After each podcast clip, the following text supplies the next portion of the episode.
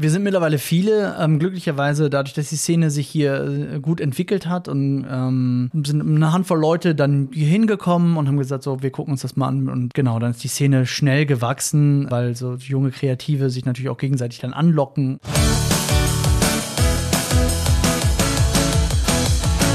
Herzlich willkommen zu Nie mehr Zweite Liga, dem Podcast der Stadt Bochum. Mein Name ist Thomas Eiskirch und ich begrüße hier immer Gäste aus Bochum, die was ganz Besonderes mitbringen, damit Bochum erstklassig ist. Mein Gast heute ist ähm, Sebastian Rapsal, bekannt unter Sebastian23. Herzlich willkommen, schön, dass du da bist. Vielen Dank, ich freue mich auch sehr, ähm, hier sein zu dürfen. Danke für die Einladung.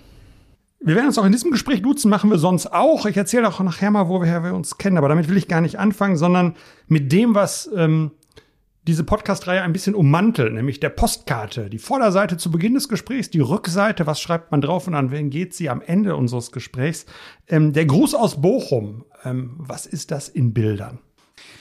Ja, Bochum ist natürlich eine äh, Stadt, die viele schöne Motive bietet. Ähm, und da kann man lange hin und her überlegen, ob man jetzt ein Stadtpanorama vom Bismarckturm nimmt oder natürlich ein Foto vom äh, Bergbaumuseum. Ich habe mich ähm, also am meisten, glaube ich, verliebt in die Ruhr selber. Unten in Stiepel, wenn man an der Ruhr sitzt, so ins Grüne guckt, ähm, da, äh, da fühle ich mich sehr wohl und es ist auch so ein Ort, von dem ich immer das Gefühl habe, wenn man da eine Postkarte jemandem schickt und sagt, die kommt aus dem Ruhrgebiet, und dann denken die Leute, nein, das ist doch nicht das. Ich weiß, da muss, wo ist der Fabrikschlot?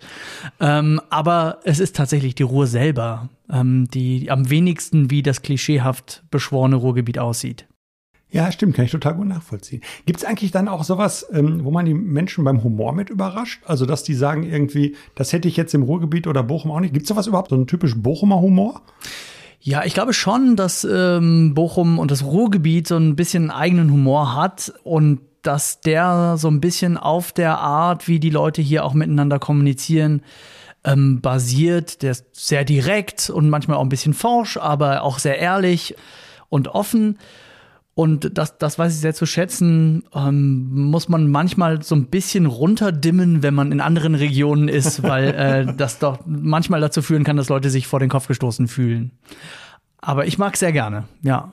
Es gibt ja auch verdammt viele, die irgendwie, wenn man mal so guckt, in der Humorlandschaft deutschlandweit unterwegs sind, die hier ihren Ursprung haben. Ne? Das stimmt. Das sind Und das äh, über Jahre schon, fast ein Jahrzehnt ist das so, ne? oder länger? Ja, ja, ja, ja, genau. Also das ist, äh, das ist schon länger so, genau. Wir haben natürlich hier ähm, äh, ganz, ganz prominente äh, Vertreter auch mit, mit Frank Gosen und Hennes Bender und Jochen Malmsheimer, die von hier kommen. Aber auch, das ähm, wissen nicht so viele, Thomas Hermanns, der den Quatsch Comedy Club gegründet hat, ist hier in Bochum geboren.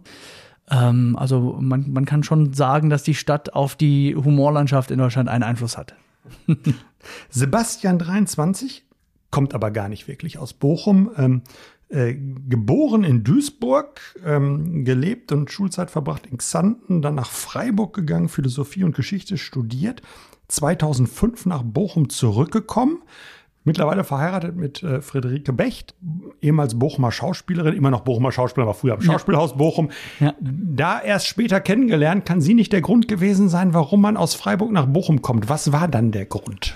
Ähm, das ist so eine Frage, die, die oft gestellt wird, weil ähm, Freiburg wird so wahrgenommen als eine Stadt, die so wunderschön ist. Und das ist sie natürlich auch, liegt so am Schwarzwald. Ähm, und, Wunderschön äh, langweilig oder was heißt das jetzt? Nee, aber es ist eine Stadt, die dann nach einer Weile, wenn man da eine Weile lang wohnt, auch ein bisschen überschaubarer wird. Ähm, wenn man das dann äh, so ein bisschen kennengelernt hat, das, das ähm, kann man schön finden. Ich dachte, ich möchte lieber wieder zurück in eine größere Stadt, ähm, umgeben von anderen großen Städten. Ähm, und das hat sich als sehr, sehr gute Idee rausgestellt, weil ich ähm, mich im Bochum und im Ruhrgebiet sehr, sehr wohl fühle und das natürlich auch eine super Basis ist, von der aus man ähm, Auftritte in der näheren Umgebung machen kann.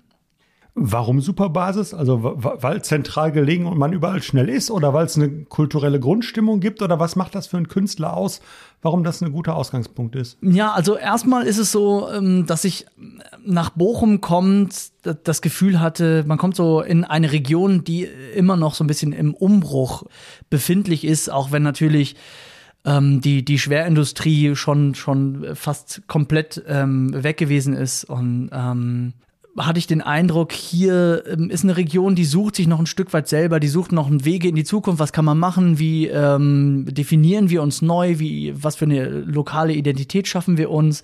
Und das ist natürlich auch eine Art Leinwand gewesen, ähm, wo man schauen konnte, was kann ich dazu, dazu beitragen. Also gab es eher so eine gefühlte Sogwirkung und, äh, und so, so ein Gefühl wie, okay, du, du willst was machen, du willst kulturschaffend sein, so, dann komm mal hierher, dann zeig mal vor.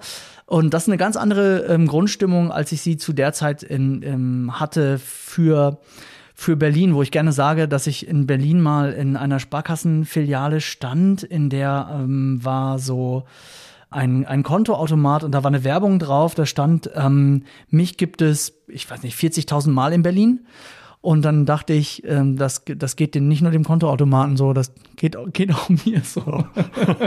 also so als junger Kulturschaffender nach Berlin zu gehen, ist nicht nur ein Klischee, das machen wirklich auch wahnsinnig viel, viele Menschen.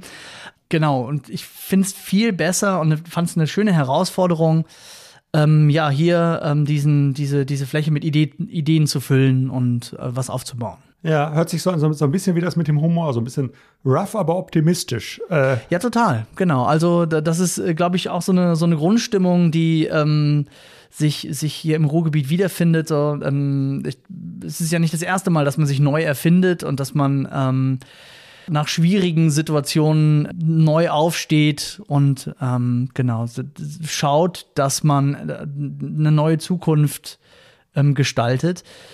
Und ich glaube, auch das, dieses, diese Stehaufmännchen-Mentalität, es klingt, klingt, so ein bisschen despektierlich, aber das gehört, glaube ich, hier auch dazu, ähm, zur, zur äh, Mentalität der Stadt. Ähm, dein Vater war Bergmann. Genau. Und dann hat der gesagt, mach das auf keinen Fall, werd lieber Künstler. Ja. nee, gar nicht. Es, es, geht ja noch weiter zurück in meine, ähm, in meine Ahnenreihe. Mein Großvater hat tatsächlich im Hochofen bei Krupp gearbeitet.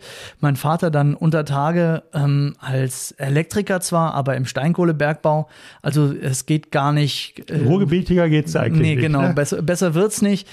Und da bin ich dann schon äh, mit meinem Wunsch, Philosophie zu studieren und dann später ähm, Gedichte zu schreiben, schon ein bisschen aus der Art geschlagen, sag ich mal. Begeisterung war riesig, oder? Ja, wobei ähm, ich da mein, meine Eltern schon loben muss, die haben immer gesagt, wenn das der Weg ist, den du für dich gehen willst, ähm, dann mach das, weil ähm, du hast die Freiheit jetzt, das, das zu probieren. Wir hatten die nicht, wir konnten uns das nicht so aussuchen. Ähm, so, also die sind beide in den 50ern geboren und da war das noch nicht ganz so einfach. Ähm, da gab es noch ganz anderen ähm, Druck und ähm, insofern ähm, haben die mir das ermöglicht und ich bin sehr dankbar dafür. Jetzt bist du ja schon ähm, länger Künstler ähm, und auch länger erfolgreich und hast ähm, zwei Standbeine. Einmal das, was du selbst auf der Bühne machst und die Agentur, kommen wir gleich auch nochmal drauf. Ja. Ähm, äh, und hast jetzt Corona erlebt. Und dann gibt's ja noch Künstlerinnen und Künstler, die waren noch nicht lange erfolgreich, ja. haben noch kein festes Netzwerk, haben vielleicht auch nicht die Chance gehabt, schon ein bisschen mal irgendwie was für schlechte Tage auf die Kante zu kriegen. Ähm, äh, kannst du mir noch mal einen Blick geben, wie aus deiner Sicht die Corona-Zeit, die ist ja noch nicht vorbei, nee. bis jetzt, ähm, äh, so was die mit euch gemacht hat? Ja, Oder also mit dir auch? Mit, mit mir persönlich, ähm, die, die zwei Standbeine, die du erwähnst, äh, sind einmal das selber auf der Bühne stehen und selber kreativ sein und schreiben gewesen. Das andere Standbein ist, dass ich eben ähm, auch sehr viele Veranstaltungen organisiert habe und eine kleine, also nach einigen Jahren dann auch eine kleine Agentur gegründet habe, ähm, die sich ähm, ja, mit, mit Veranstaltungen im Literaturbereich beschäftigt. Ähm, und ich dachte immer so ein bisschen, na, das sind meine zwei Standbeine. Wenn das eine mal nicht mehr so gut geht, dann mache ich das andere ein bisschen mehr. Ähm, und dann ist natürlich im März 2020 ähm, die die Gerätsche gekommen, die mir beide Standbeine äh, weggerissen hat erstmal. Und es war dann ähm, natürlich erstmal ein großer Schreck, den man verdauen musste und dann schrittweise ähm, schauen musste, wie man eben damit umgeht, was man ähm, künstlerisch daraus macht, aber auch was man natürlich ähm, als Veranstalter daraus macht. Und welche Wege hast du da gefunden für die beiden Bereiche?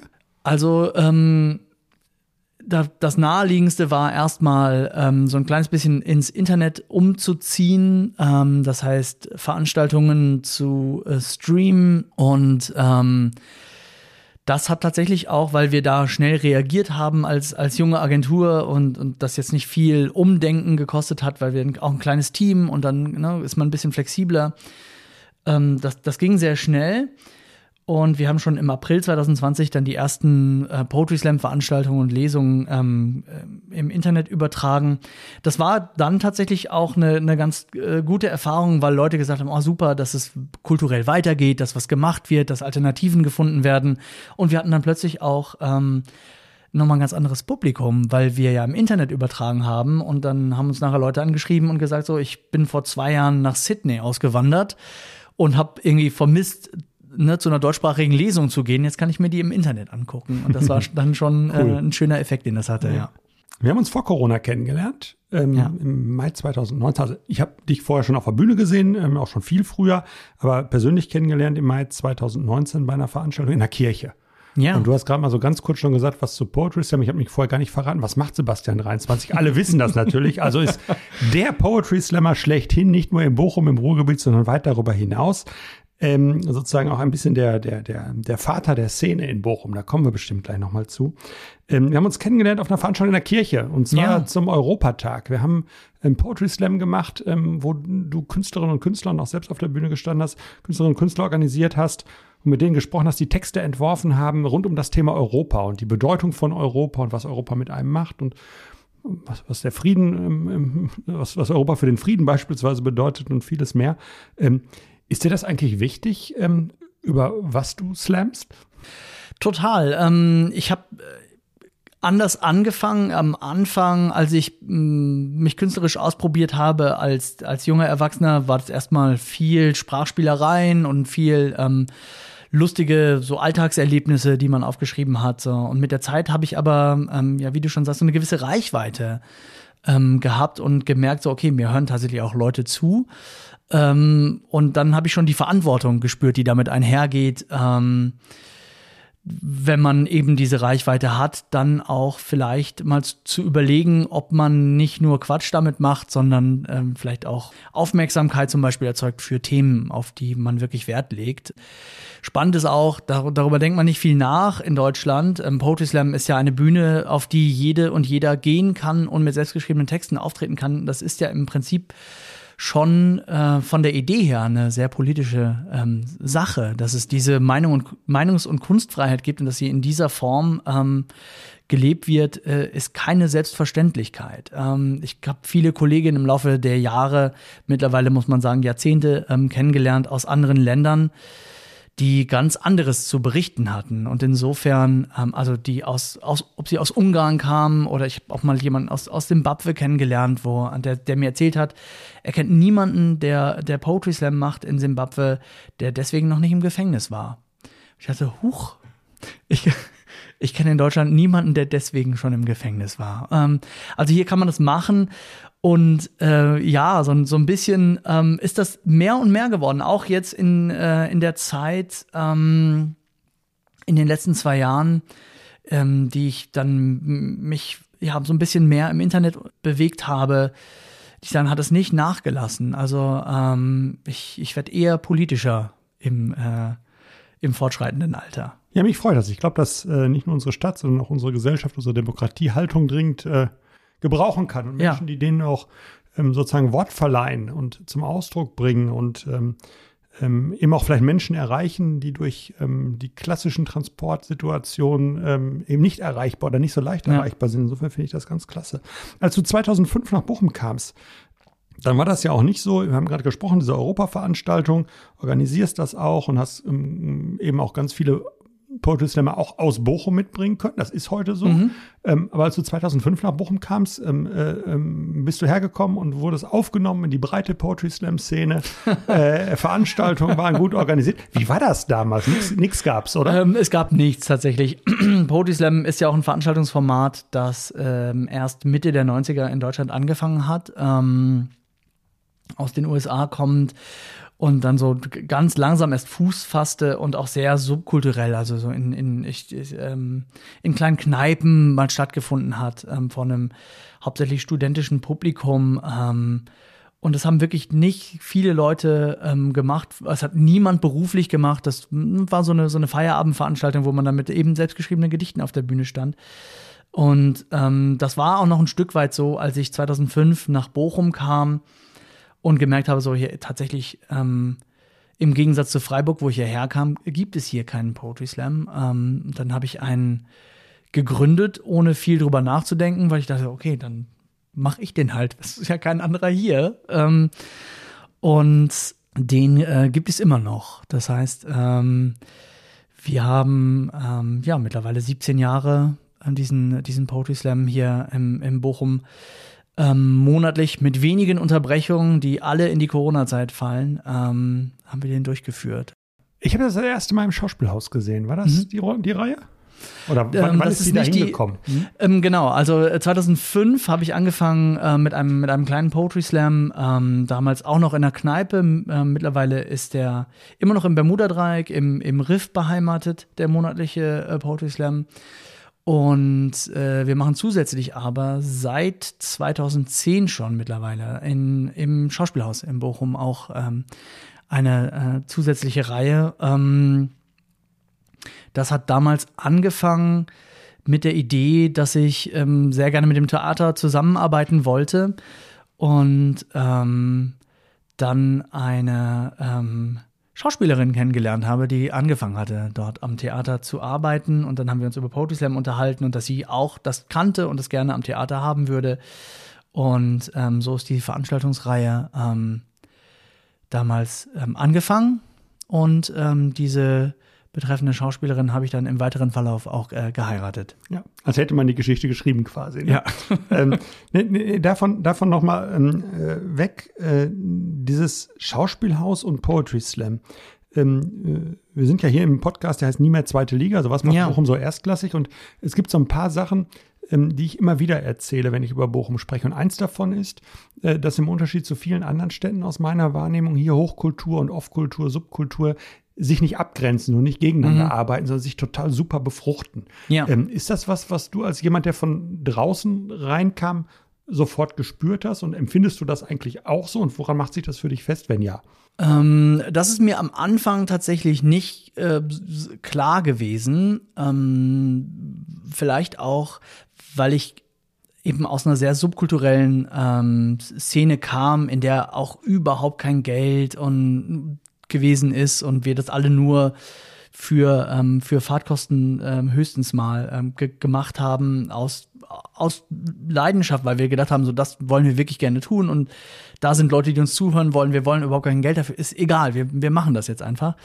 Ähm, und dann hat man natürlich so ein bisschen, mh, es gab anfänglich, glaube ich, zwischen zwischen Poetry Slam, das ähm, dann ein, ein, großes Publikum gezogen hat und ähm, schnell gewachsen ist und auf großes Interesse gerade bei einem jungen Publikum gestoßen ist. Ähm, auf der einen Seite und auf der anderen Seite der sogenannten Hochkultur ähm, und den Theatern und den Feuilletons so ein bisschen so ein Misstrauen, weil, weil die gedacht haben, was machen die denn da? Das ist doch nichts Richtiges. Und wir haben gedacht, so ja, das Theater ist vielleicht ja, so ein bisschen veraltet und ähm, verrostet ähm, und das wir wir machen die wir machen hier die junge coole Kunst. Ähm, natürlich ist beides Quatsch gewesen und ähm, wir haben dann im Laufe der Zeit gemerkt man kann das sehr schön kombinieren tatsächlich sogar. Und mir ist im, mir ist dann auch aufgefallen dass das Schauspielhaus das ist ein perfektes Beispiel dafür ganz offen ähm, damals ja auch schon dafür war, dass zum Beispiel Leute, die im Ensemble sind, auch in Off-Theatern in Bochum Stücke Absolut, gemacht haben ja. und ähm, und da auch kleine und und sagen wir mal experimentellere ähm, Produktionen ähm, gemacht haben und das ähm, ja, diese Offenheit die, kam uns dann auch zu, zu, zugute, und so dass wir unsere Ideen da umsetzen ähm, konnten. Und wir machen das ja auch äh, bis heute und das ist sehr schön. Ja, das ist ja eben auch nicht nur dieses, ich sag mal, dieser Gesichtspunkt, ihr bringt junges Publikum in ein altes Haus oder äh, die Ja. bieten euch eine, eine, eine, eine, gut strukturierte Bühne für das, was ihr tut, sondern mir geht es eben auch um diese inhaltliche Bereicherung. Ja. So wie du gerade gesagt hast, dass Schauspielerinnen und Schauspieler irgendwie im Theater Rottstraße spielen oder Ja. im Zeitmaul oder wo auch immer. Also dieses sich gegenseitig beflügeln, Dinge ausprobieren zu können. Ich höre das immer wieder von Künstlerinnen und Künstlern, dass sie sagen, das ist das Spannende, dass ich eben äh, hier auf der einen Seite an einem exzellenten Theater arbeiten kann, aber gleichzeitig Sachen, die ich da nicht machen kann, woanders ausprobieren kann. Und ich weiß Ja. nicht, wie das so mit der, mit der Poetry Slammer Szene dann auch zusammen funktioniert, weil ihr seid ja mittlerweile viele. Wir sind mittlerweile viele, ähm, glücklicherweise dadurch, dass die Szene sich hier äh, gut entwickelt hat und ähm, sind eine Handvoll Leute dann hier hingekommen und haben gesagt, so, wir gucken uns das mal an und genau, dann ist die Szene schnell gewachsen, weil so junge Kreative sich natürlich auch gegenseitig dann anlocken und ähm, ne, dann, dann wuchs das ähm, schnell. Ähm, ja, aber jetzt, wo du gerade gesagt hast, dass Leute vom Schauspielhaus ja auch nach außen strömen, bei uns ist jetzt die umgekehrte Richtung und auch die habe ich immer äh, schon wahrgenommen, dass ähm, kleinere Theater eingeladen werden, auf der großen Bühne was zu machen oder externe Projekte. Und das sind ja natürlich auch nicht nur wir. Ähm, da haben wir jetzt im Dezember äh, 2021 ein äh, schönes Beispiel mit den Urbanetics gehabt, die Ja, im, stimmt. im, auf der Schauspielhausbühne au- im großen Haus gewesen sind. Ähm, aber dort ist natürlich auch schon, ähm, ja, äh, sind, sind viele Kreative aus der Stadt, die aber nicht zum Ensemble gehören oder so, schon auch auf der großen Bühne gewesen. Und ähm, das ist natürlich super. Wir haben den Anfang auch gemacht mit einem Projekt, was ähm, jetzt auch nicht nur den Raum genutzt hat, sondern auch eine künstlerische Zusammenarbeit war. Ähm, Kann, wir, ich, mich, kann ich mich dran erinnern. Erzähl. Genau. Wir haben äh, einen sogenannten Dead or Alive Slam gemacht, bei dem dann Leute aus dem Ensemble aufgetreten sind als tote Dichter. Das heißt, die sind in ähm, in Maske und Kostüm als Schiller oder als Mascha Kaleko auf die Bühne gekommen und haben ihre Texte vorgetragen, als wären sie äh, lebendige Poetry SlammerInnen. Und ähm, die sind dann in Konkurrenz zu tatsächlichen Poetry SlammerInnen, ähm, die dann die Mannschaft der lebenden Dichter war waren ähm, da angetreten. Das war ähm, das war ganz, das war auf vielen Ebenen sehr schön. Das hat das Publikum hat sich dann äh, gemischt. Wir haben so ein bisschen jüngere Leute vielleicht mitgebracht, aber ähm, das das da sind auch Leute gekommen, die da ähm, das das äh, ja, eher das Theaterpublikum waren und das ähm, waren sehr schöne Abende immer und sind sehr schöne Abende, wenn das passiert. Ja. Ja, das glaube ich gern. Wie hat sich das eigentlich, also du sagtest ja, als du hergekommen bist, ähm, warst du der Erste und musstest erstmal sagen, was ist Poetry Slam und ich organisiere das jetzt mal. Ja. Ähm, und wenn ich jetzt ein paar Jahre zurückgucke, vielleicht ist es ein bisschen euphemistisch, aber ich glaube nicht ganz weit weg von der Wahrheit zu sagen, ähm, jetzt ist Bochum ist Poetry Slammer Hauptstadt Deutschlands. Ähm, äh, extrem hohe Dichte an extrem guten Poetry Slammern hier in Ja. Bochum. Ähm, wenn, wenn man wenn man es ganz genau sich anguckt, entlang der Hattinger Straße in Behrendorf. also man kann sogar in Bochum noch verorten, äh, wo das Ganze so stattfindet. Ähm, ja, Ja, äh, es gibt ein- ja. differenziert sich auch wieder ein bisschen aus, aber ähm, ähm, was, was sind die Erfolgsfaktoren, dass das so einen Anziehungseffekt dann hat, dass ganz viele da sind ähm, und man das dann auch so eine Wahrnehmbarkeit kriegt? Ich glaube, Grundvoraussetzungen, die ähm, die Stadt mitgebracht haben, ist einmal ähm, eben diese Offenheit dafür, ähm, kulturell ähm, sich, sich zu entwickeln und ähm, mal zu gucken, ja, was, wenn man angekommen ist mit einer neuen Idee, haben die Leute erstmal gesagt, oh cool, eine neue Idee, können wir, können wir mal sehen. Gibt es auch Landstriche in Deutschland, da ist das genau umgekehrt. ja, genau. Ähm, das Loyalität, Schwupptür zu. brauchen wir nicht. Nee, um Gott, was machen Sie? Kultur? Nein, wollen wir nicht. Ähm, und hier ist es eben anders gewesen. Das ist natürlich eine, äh, eine hervorragende Grundsituation. Und dann gibt es auch noch einen ganz pragmatischen Grund. Das Ruhrgebiet ist nämlich einfach ähm, eine Gegend, in der man sich als junge Künstlerin auch eine Wohnung leisten kann. Ja? Also es ist nicht so wahnsinnig teuer. Und ähm, dazu kommt noch, man, man kann sich dann eben auch noch einen Proberaum leisten oder vielleicht, ähm, wenn man bildende Kunst macht, ein Atelier oder so. Und das sind Dinge, die, die, die hier relativ einfach möglich sind. Und ähm, da ist das, was ich gerade gesagt habe, dass hier einfach Raum ist und Platz ist, um Ideen zu entwickeln, das ähm, ist auch ganz wortwörtlich so gemeint. Man kann sich eben den, den Raum nehmen dafür, wenn man ihn braucht. Bezahlbare Mieten, ähm, gibt auch Leute, die finden das trotzdem ganz schön viel Geld von ihrem Einkommen, was dafür drauf geht. Aber im Vergleich zu anderen Ballungsräumen ist das so, aber es ist natürlich nicht der einzige Standortfaktor. Ähm, gibt ja auch noch ein paar andere. Bochum ist im Moment so wahrnehmbar im Aufwind, ähm, wird viel drüber gesprochen, auch gut drüber gesprochen, im, im Gegensatz zu manch anderen Zeiten. Äh, eine tolle Uni, die sich super entwickelt und vieles andere.